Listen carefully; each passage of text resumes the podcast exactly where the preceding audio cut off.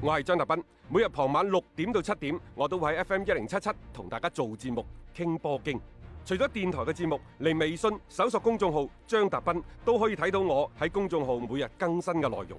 另外，歡迎大家關注我嘅微信號碼，敲重點，唔係微信公眾號，係個人號啊！微信號碼係一三四一六三六孖五九八，一三四一六三六孖五九八。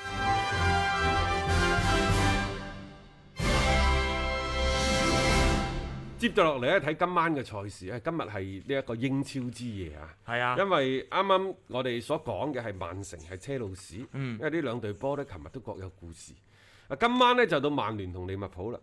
曼聯嗰隊波仲緊要添，對熱刺呢、個係摩連奴重返奧脱福之戰，嗯，一定會係引嚟呢就係多方嘅關注特。別係摩連奴舊年接咗熱刺之後，幾次對住呢啲所謂老東家啦，其實唔係太着數嘅啊嗱，啫。對於曼聯呢，最近有幾個消息同大家分享嘅嚇。係首先呢，就係、多蒙特同埋巴塞嘅管理層都先後發聲啊斬樹啊！斬樹，斬晒曼聯啲事。第一，嗯新組嗯係唔會嚟噶啦。係第二，迪比利都唔會㗎啦，都唔會噶。唉呢快啲呢啲啊斬啊係啦，吹水。早嗱斬早着。曼聯又話齋，其實都唔係我話要佢哋 嘅，唔知邊度傳出嚟又做咗抬價聯。 O K，但係呢，按照 E ESPN 嘅講法呢，就話西維爾嘅前鋒奧金波斯而家曼聯喺度傾緊。冇錯我未睇過呢個人打波，誒啊得唔得㗎呃佢 O K，佢舊年歐聯杯嗰陣時大殺四方啊，係咩係啊，咁啊佢啊搭住咩盧克迪莊啊，亦都係西維爾即係前場方面都好有威脅嘅進攻手嚟嘅。咁、啊，當然你話即係啱唔啱曼聯同埋嚟到英超得唔得呢？我始終擔心南美球員去英超呢，適應嘅時間會比較長些少嗯啊嚇。呢、個後話啦嚇、即係呢個係最近兩日傳出嚟嘅一個消息嚟嘅。咁啊，另外呢，就巴爾而家咪翻咗熱刺嘅。係啊，實際上佢喺前日接受採訪嗰陣時，佢話實際上熱刺唔係佢第一目標。嗯呢、個人真係有嗰句講嗰句，都係心直口快。係啊，其實我等過曼聯嘅，誒，啊即係個曼聯呢，猶猶豫豫唔出手。咁所以我我先咪翻翻二次熱啦。嗯呢呢句呢句説話，即係如果出自佢本人之口嘅話，我覺得唔係好適當啊。又係 E ESPN 講嘅，係啊，即你係信呢唔信？即係呢因為 E 啲大家睇啦 ESPN 係三星即係足球方面其實係即係有啲係權威，有啲就真係麻麻地嘅。 ，ESPN 講呢，就曼聯當其時同巴爾傾過嘅，係但佢亦都講得好清楚。佢話第一，我哋係想要啊新組。啊，唔係要你、嗯巴爾嗱、如果新組傾唔掂啦，我哋再考慮下你啦咁啊樣。你冇辦法 㗎，你冇辦法巴爾喺皇馬嗰度冇又錯，咁不我被睇人待唔見到版，我唔知你狀態點啊嘛嚇。咁啊，但係後邊呢，熱刺就對佢發出咗邀請，嗯所以最終呢，佢係選擇咗老東家熱刺。不過其實呢個時間點係咁嘅，就係、第一熱刺未邀請之前，佢真係同曼聯有個接觸。唔出奇嘅呢樣嘢。咁然之後熱刺發出邀請之後呢，巴爾決定不再等待曼聯嘅決定。嗯而選擇老東家，咁 OK 啊，亦都講得過去呢一點嚇。誒、啊接住落嚟呢，仲有一個都係中鋒嘅卡雲尼，嗯就話卡雲尼呢就好快就 OK 啦話，傾啊但掂係咁嚟而家嘅消息真係滿天飛，啊飛到呢我自己都唔知去到呢十萬八千里有幾遠。嗯第一就話免簽冇事嘅，就免簽啦，簽兩年嗯啊。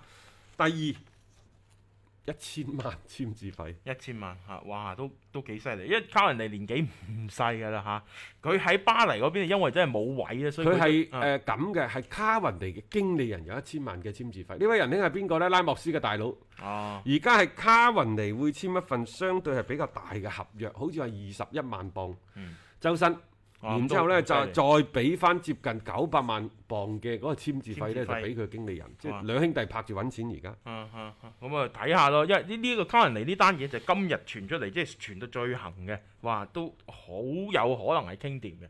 即係如果佢係能夠過嚟加盟嘅話咧，咁喺曼聯嘅一個中鋒嘅位置上邊咧，就真係揾到個人選翻嚟啦。即係始終卡雲尼呢一啲嘅球員咧，雖然年紀偏大啲，但係佢喺中鋒嘅一個作用上面咧，佢係幾好咁樣可以完成到呢個工作。因為目前曼聯其實又係需要嘅，你冇可能下下恩加路其實更加多係杯賽啫，聯賽都冇咩佢份嘅。佢呢，二十一萬，即係五廿二個五廿二個禮拜呢，大概加加埋埋係接近九百萬英鎊係啊，一千萬歐元到。差唔多而。家就係曼聯要揾呢個人呢，要三千萬嗯歐元嚇，啊，兩千萬俾球員本人作為嚟緊兩年嘅人工，嗯一千萬呢俾卡雲尼嘅經理人團隊，即係拉莫斯大佬嗯嗰個經理人團隊。係啊啦，睇下你做唔做呢一筆交易咯。嚇即係而家嚟講，你喺市面上亦都唔係有太多中鋒可以選擇。但係曼聯係咁嘅，大家都知道，即係正如費南典奴話齋，佢話大家都知道邊個位需要補強，嗯但係而家該嚟嘅一個都冇嚟。啊，言下之意係咪唔該嚟嘅就嚟咗呢？因為雲迪比克聽到呢句説話，嗯，唔知咩意思。或又或者以佢咁嘅智商，基本上都唔明白呢個意思，後邊仲楞咗句乜嘢？ 係啊，啊睇下啦，即係今晚嘅即係曼聯咧打熱刺咧，其實都緊火嘅。即係對於兩支球隊，特別係主教練嗰邊嚟講啦嚇，誒、熱刺就好好狀態嘅，各項賽事一路係連勝嘅一個走勢啦。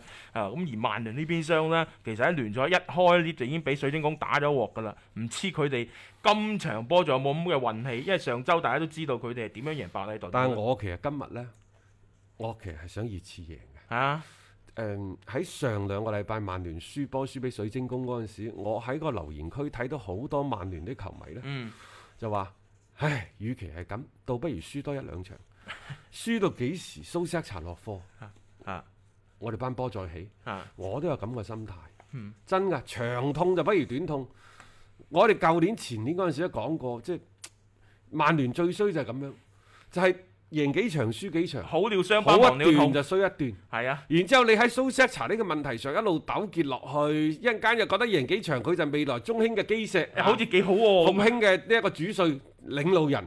衰咗嘅話，不如輸多兩場，快啲走啦咁樣。就喺呢一種不斷嘅糾結、不斷嘅反覆當中，喂，差唔多兩個賽季㗎啦，係你曼聯等得到幾耐啊？冇錯啊，即係你想長做痛不啲如咩嘢？短痛，而家都好長痛啦。呢、個人得唔得？你考慮清楚，唔得就剪，嗯，我當機立留斷嚟做啊？咩啫？當機立斷啊！即係有啲嘢嚇，你你對波你要發展，你要向一個目標去進發，啊你要有相應嘅準備㗎。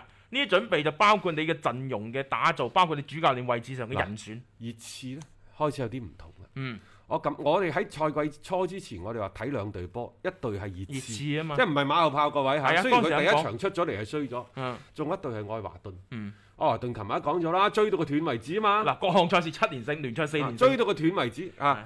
熱刺我嘅情況又係咁，我點解覺得佢開始好咗咧？第一，大馬桶球場起完之後，嗯列維終於明白就係球隊嘅成績都係第一位，唔係買人係唔得嘅，此其一。其二，摩連奴嚟咗熱刺之後，佢同列維之間嘅互動係比較多。嗯因為喺八月份嗰陣時仲傳呢，佢哋就新賽季某些嘢達成咗共識，嗱呢樣嘢非常之係啊重，要。摩連奴係需要買人嘅，冇錯，列維係需要慳眼錢嘅前。嘅。南轅北轍之下，如何去調和兩個人南轅北轍嘅嗰個思路？嗯喂，你根本上唔喺同一個層面度，你好難有偈傾嘅喎。但係你睇到呢個下啊場，你如果係達就成咗共識咧，明就顯開始係好共識㗎啦。我而家睇到呢個共識喺邊度呢？就第一，列維開始使錢買人啦；我買人係，第二，摩連奴唔好似以前發癲咁佢樣。唔講咁多嘢啦。佢第一，佢唔會買咁貴啲人。冇錯，一個冇第問題。二啊，佢唔會講嘢，唔會話喂買買買買買，一有啲咩場上意喐就點解唔買人？佢唔講。呢個就係共識咯，大家知道要做乜嘢啦。因為我哋同英格蘭相差十萬八千里，孫悟空一個筋斗都翻唔到嚟嘅，嗯，啱唔啱啊？你喺咁嘅情況之下，我又唔係熱刺嘅代言人，我又唔係佢肚入邊條蟲，我點知熱刺有咩變化？